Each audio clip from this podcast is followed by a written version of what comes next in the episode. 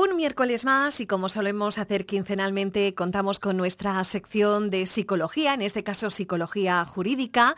Para ello saludamos a la psicóloga Ellen van der Linden. Eh, Ellen, muy buenos días.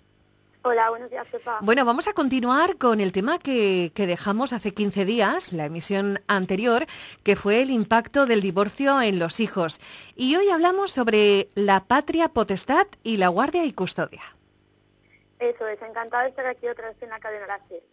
Hoy me gustaría definir el concepto de patria potestad y guardia y custodia, ya que en el anterior programa pues estuvimos hablando un poco sobre el tema del divorcio y los niños.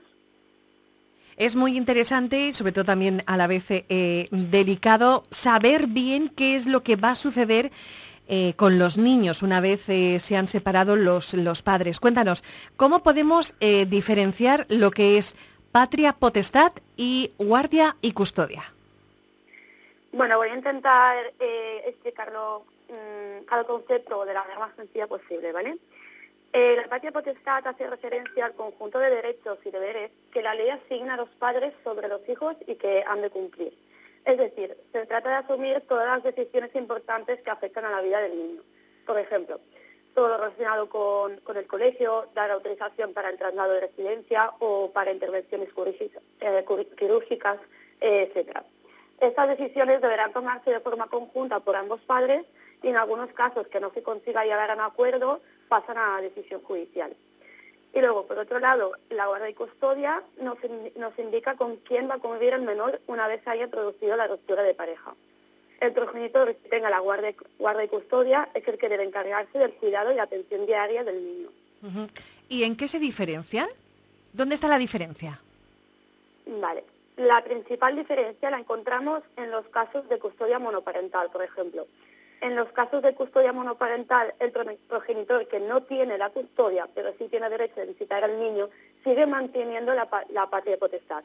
Simplemente lo que se diferencia es que no, no es quien convive con el menor.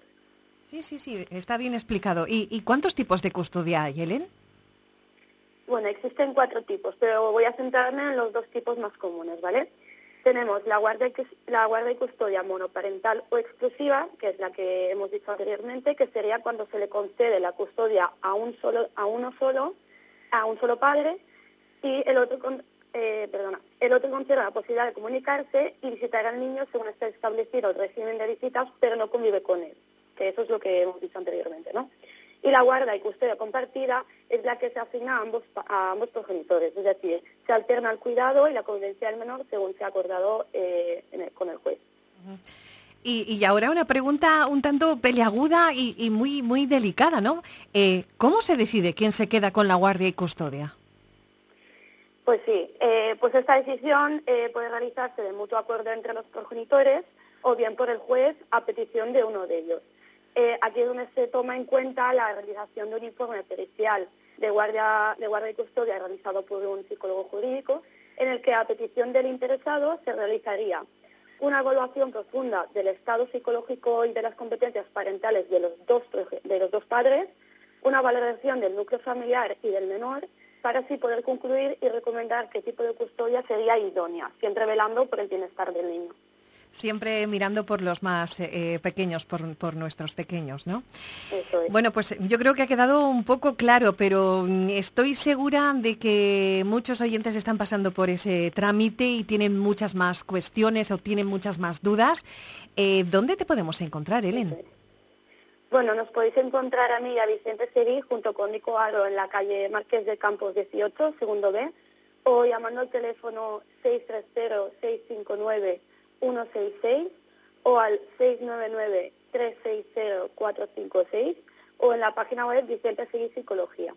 Muy bien. Bueno, pues Helen, como siempre, muchas gracias por bueno solucionar y, y, dar a conocer todas esas dudas referentes a la psicología jurídica. Muchas gracias. A ti, muchísimas Hasta gracias. la próxima. Hasta luego. Adiós, hasta luego.